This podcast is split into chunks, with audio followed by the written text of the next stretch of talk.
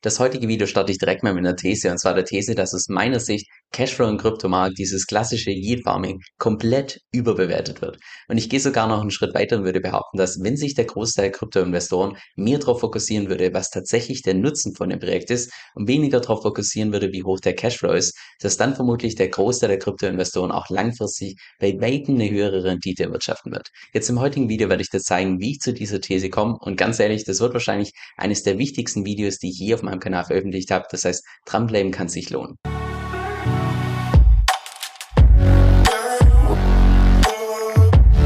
Hi, mein Name ist Kevin und auf meinem Kanal geht es primär um DeFi, Decentralized Finance. Genau gesagt verschiedene DeFi-Protokolle und DeFi-Strategien, weil ich persönlich felsenfest davon überzeugt bin, dass man damit in der Zukunft das meiste Geld verdienen kann. Und falls dir das zusagt, dann lade ich dich herzlich ein, unten auf Abonnieren zu klicken und mit dem lass uns direkt ins heutige Video reinstarten. Jetzt habe ich ja eingangs erwähnt, dass Cashflow aus meiner Sicht komplett überbewertet wird. Und wenn ich sowas sage, dann stellt sich natürlich direkt die Frage, okay, überbewertet im Vergleich zu was? Und was ich da konkret meine, sind einfach nur ganz normale Kursgewinne oder auch gehebelte Kursgewinne. Und und das Ganze habe ich einfach mal durchkalkuliert in der Excel-Kalkulation, ein Beispiel von dem GEP-Token von GMX. Jetzt ganz kurz für diejenigen, die den GEP-Token nicht kennen. Und zwar ist das hier der Liquidity Provider Token von GMX, der dezentralen Trading-Plattform. Das heißt, du selbst kannst bei dieser dezentralen Trading-Plattform die Liquidität zur Verfügung stellen und dafür, dass du das tust, bekommst du dann ganze 70% von allen Gebühren, die bei dieser Trading-Plattform anfallen, die werden an dich entsprechend ausgeschüttet.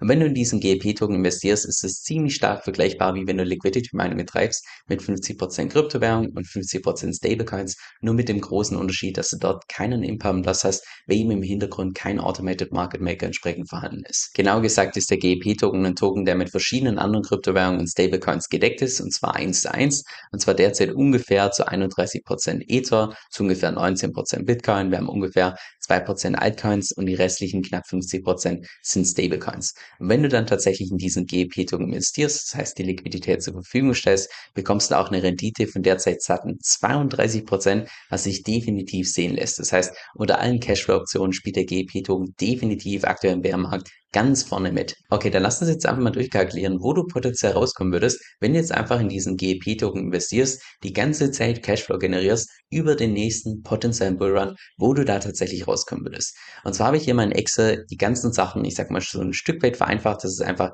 leichter zu kalkulieren ist. Ich bin davon ausgegangen, dass die APR von 32% einfach konstant bleibt über den kompletten Zeitraum, was wahrscheinlich nicht so sein wird, aber wir gehen jetzt einfach mal davon aus, weil es damit einfach leicht zu kalkulieren ist. Gleichzeitig gehen wir davon aus, dass die Zusammensetzung von dem GEP-Token ein bisschen vereinfacht ist, dass wir zu 31% in Ether investiert sind, zu 90% in Bitcoin. Die 2% in Altcoins habe ich in der Kalkulation komplett vernachlässigt und zu ungefähr 50% hier an Stablecoins. Und gleichzeitig gehen wir davon aus, dass du Investment tätigst von derzeit 10.000 Dollar. Und jetzt lass uns das Ganze mal durchkalkulieren, wo du tatsächlich rauskommen würdest. Und zwar, was ich natürlich im ersten Schritt machen muss, ist zunächst mal so eine grobe grobe Prognose abzugeben, wie sich Bitcoin und Ether im Laufe der nächsten Monate oder sogar der nächsten Jahre entwickelt. Und diese Preisprognose kann natürlich komplett falsch sein. Ich habe natürlich auch keine Glaskugel, aber das ist nur so, wie ich das Potenzial einschätzen würde, einfach aufgrund der Tatsache, wie sich das in der Vergangenheit potenziell entwickelt hat.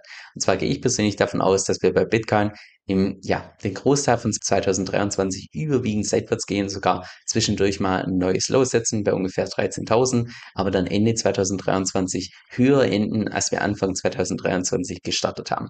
Dann gehe ich davon aus, dass wir beim Halving irgendwann Mitte 2024 schon bei einem Preis sind von so ungefähr zwischen 32 und 35.000 Dollar und dass wir dann potenziell einen Bullrun sehen zwischen Februar und Juli 2025, wo Bitcoin im Zeitverlauf auf bis zu 160.000 nach oben geht. Und das ist gleich noch für Ether, da bin ich ein bisschen bullischer, sagen wir so, wo wir dann beim Halving schon irgendwo zwischen 2900 und 3200 Dollar sind und dann im nächsten Bullrun hochgehen auf potenziell bis zu 17.400 Dollar. Wie gesagt, ist nur meine persönliche Preisprognose, kann natürlich komplett anders aussehen.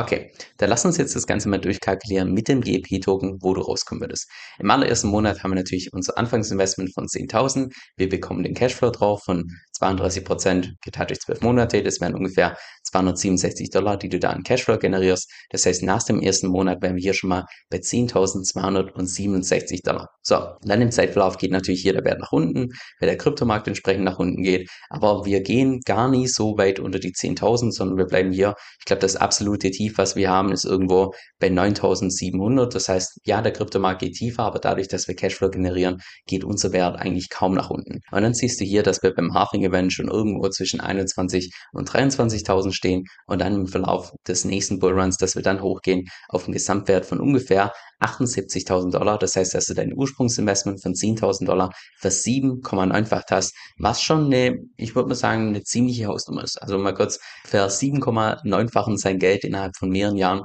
Das lässt sich definitiv sehen. So, das ist jetzt das Ergebnis von dem GEP-Token. Jetzt lass uns das mal durchkalkulieren, wenn du einfach nur ein Investment getätigt hättest in Bitcoin und Ether und zwar im gleichen Verhältnis, wie wir es hier beim GEP-Token haben. Also was ich im Prinzip gemacht habe, ist, ich habe die Stablecoins komplett rausgeworfen und habe einfach die Ether- und Bitcoin-Position verdoppelt.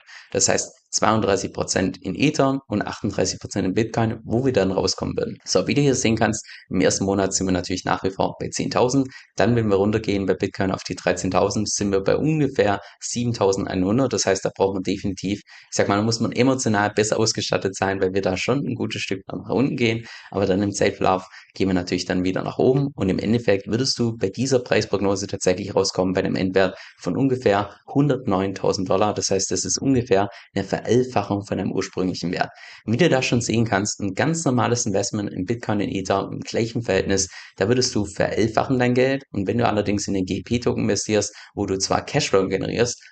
aber nur zur Hälfte in Kryptowährungen drin bist, würdest du dein Geld nur in Anführungszeichen für 7,9-fachen. Und das berücksichtigt noch nicht mal, dass du in den allermeisten Ländern sogar bei dem GEP-Token steuerlich eher einen Nachteil hast, weil es in den allermeisten Ländern so ist, dass wenn du Cashflow generierst, dass du das sofort in diesem Jahr versteuern musst. Und das ist ja hier bei der Variante ja komplett anders, weil da verdienen wir gar keinen Cashflow, sondern du hast da einzig und allein Kursgewinne und in vielen Ländern ist es sogar so, dass wenn du die über einen gewissen Zeitraum hältst, dass es dann sogar komplett steuerfrei sein kann, was du beispielsweise hier beim GEP-Token nicht ist. Okay, das ist jetzt mal nur ein reines Investment in die Kryptowährung Bitcoin und Ether. Jetzt habe ich noch ein drittes Szenario durchkalkuliert und zwar, indem du einen 1,5-fachen Hebel aufbaust auf Ether und auf Bitcoin. Wie du hier sehen kannst im Zeitverlauf, als erster Monat stehen wir natürlich nach wie vor bei 10.000, aber dann gehen wir sogar zwischenzeitlich runter auf 5.700, weil wir in dem Moment, wo wir einen Hebel haben, nicht nur gesteigerte Kursgewinne mitnehmen, sondern natürlich auch gehebelte Kursverluste. Das heißt, da muss man auch emotional definitiv besser gewappnet sein, dass man einfach so eine große Volatilität im Portfolio einfach emotional aushalten kann, jetzt nicht irgendwie Panikverkäufe oder sonst was tätigen. Aber wie wir hier sehen kann, in dem Moment, wo die Kryptowährungen dann entsprechend anziehen, sind wir hier schon beim Halving zwischen 24 und 27.000 und dann im Endeffekt beim nächsten Bullrun gehen wir sogar hoch auf einen Wert von 158.000. Das heißt, das wäre eine Ver15,9-fachung von einem Ursprungsinvestment, nur dadurch, dass du einen 1,5-fachen Hebel aufgebaut hast. Das heißt, das ist hier fast das doppelte Ergebnis, doppelt so gutes Ergebnis wie jetzt hier bei diesem GEP-Token, trotz der Tatsache, dass du aus meiner Sicht hier bei diesem 1,5-fachen Hebel sogar ein geringeres Risiko eingehst im Vergleich zu diesem Investment in GEP, weil ich persönlich der Meinung bin, wenn du das jetzt beispielsweise über ein solides Borrowing-Protokoll machen würdest, wie jetzt beispielsweise Aave, das sich schon über Jahre etabliert hat, dass das einfach vom Smart Contract Risk deutlich weniger riskant ist, wie jetzt beispielsweise GEP bei GMX, weil das einfach ein, ich sag mal, vergleichsweise deutlich neueres Projekt ist, wo das Smart Contract Risk potenziell ein bisschen höher ist. Auch wenn du hier bei diesem Hebel natürlich das Liquidationsrisiko hast, deshalb alles, was mit Hebeln zu tun hat, ist nur für Fortgeschrittene, muss man definitiv wissen, was man tut.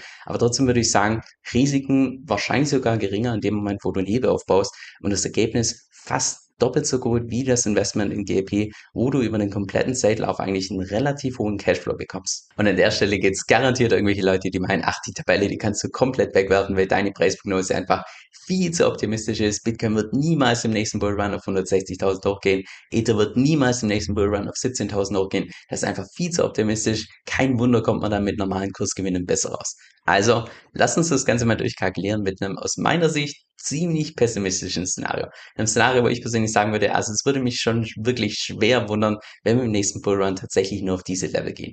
Und zwar gleiche Kalkulation wie gerade. Und das Einzige, was sich hier ändert, ist hier meine Preisprognose, wo wir davon ausgehen, dass wir bei Bitcoin im Endeffekt, also zum Schluss vom Bullrun, tatsächlich nur bei 100.000 rauskommen. Was bedeuten würde, dass wir im Vergleich zum alten All-Time High weniger als 1,5x machen, was aus meiner Sicht schon sehr pessimistisch ist. Und auch hier beim Etherpreis bei 10.800 würde bedeuten, dass sich der Etherpreis im Vergleich zum letzten All-Time-High ungefähr verdoppelt. Und auch das aus meiner Sicht, wenn man sich mal die Vergangenheitsdaten anschaut, auch das eher pessimistisch. Aber okay, lass uns das einfach mal mit den Zahlen konkret durchkalkulieren. Und zwar zunächst mal mit dem GEP-Token. Da würdest du zum Schluss bei einem Wert rauskommen von 61.000 Dollar, was sich definitiv sehen lässt. Das ist eine Ver-6,1-Fachung von deinem Ursprungsinvestment, was immer noch brutal ist im Vergleich zu irgendwelchen klassischen Investments in Aktien oder sonst was. Nur eine Ver-6,1-Fachung innerhalb von ja, wenigen Jahren, das ist immer noch nach wie vor richtig gut. Wenn wir das jetzt allerdings vergleichen, wenn wir einfach nur in Bitcoin und Ether investiert hätten, kommen wir trotzdem hier auf einen Wert von 68.000 Dollar. Das heißt, du wärst trotzdem noch ein gutes Stück besser dran, wenn du einfach nur ganz stupide in Bitcoin und Ethereum investiert hättest, ohne zu berücksichtigen, dass du in aller Regel hier bei diesem GEP-Token noch steuerliche Nachteile hast, dadurch, dass du den Cashflow einfach direkt versteuern musst, was du hier bei diesem Investment beispielsweise nicht hättest. Und dann geht es weiter mit dem Hebel von 1,5x. Da würden wir dann auf ein Ergebnis kommen von 96.000 Dollar. Das heißt eine von 9,7-fachung von einem Ursprungsinvestment. Auch da bei weitem besser als das Ergebnis, was du tatsächlich bekommen würdest bei GMP, trotz der Tatsache, dass wir hier aus meiner Sicht ein ziemlich pessimistisches Szenario gemeinsam durchkalkuliert haben. Der springende Punkt an der Stelle ist, dass wir das mit dem GEP-Token durchgerechnet haben, wo der Großteil der Rendite tatsächlich Real Yield ist, also der dadurch generiert wird, dass tatsächlich Leute diese Plattform nutzen, eine Gebühr dafür zahlen und diese Gebühren dann tatsächlich an die GEP-Tokenhalter gehen. Das heißt, das ist komplett nachhaltig und du bekommst auch da als Rewards größtenteils Ether, das heißt nicht irgendwie einen nativen Shitcoin Bitcoin, den du gar nicht einschätzen kannst, wie das sich preislich entwickelt, sondern nee, du bekommst in dem Fall tatsächlich Ether.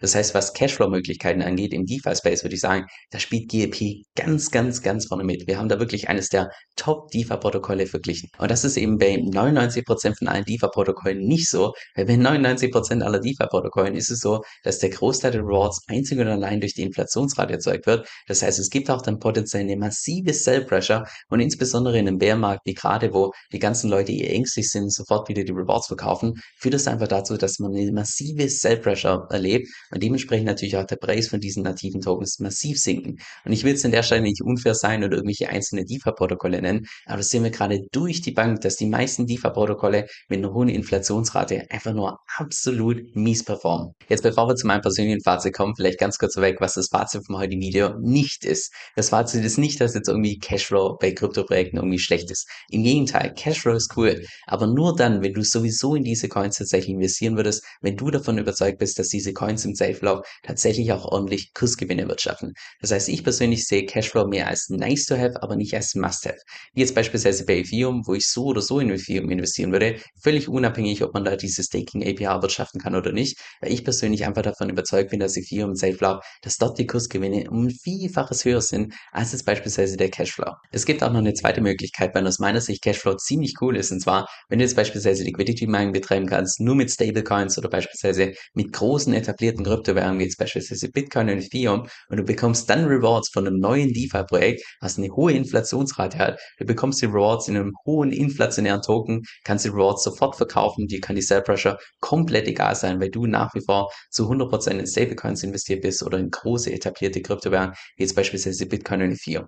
Da macht natürlich Cashflow definitiv Spaß, weil du dann im Prinzip von einer hohen Inflationsrate von irgendeinem Token profitierst, ohne dass du dann die Sell Pressure abbekommst. Das heißt, jetzt mein persönliches Fazit, fokussiere dich mehr auf Projekte, die einfach fundamental gut dastehen, die einen unglaublich guten Use Case haben, der auch tatsächlich benutzt wird. Und wenn du das tust und selbst wenn du dann bei diesen Projekten keinerlei Cashflow bekommst, ist die Wahrscheinlichkeit aus meiner Sicht einfach deutlich höher, dass du dann langfristig alles andere outperformen wirst, was dir einen hohen Cashflow generiert. Und wenn ich nicht hier in einem Airbnb wohnen würde, dann würde ich jetzt hier in mein Badezimmer reinlaufen, ich würde das Waschbecken rausreißen, ich würde es dir so in die Kamera reinhalten mit der Message, let that sink in.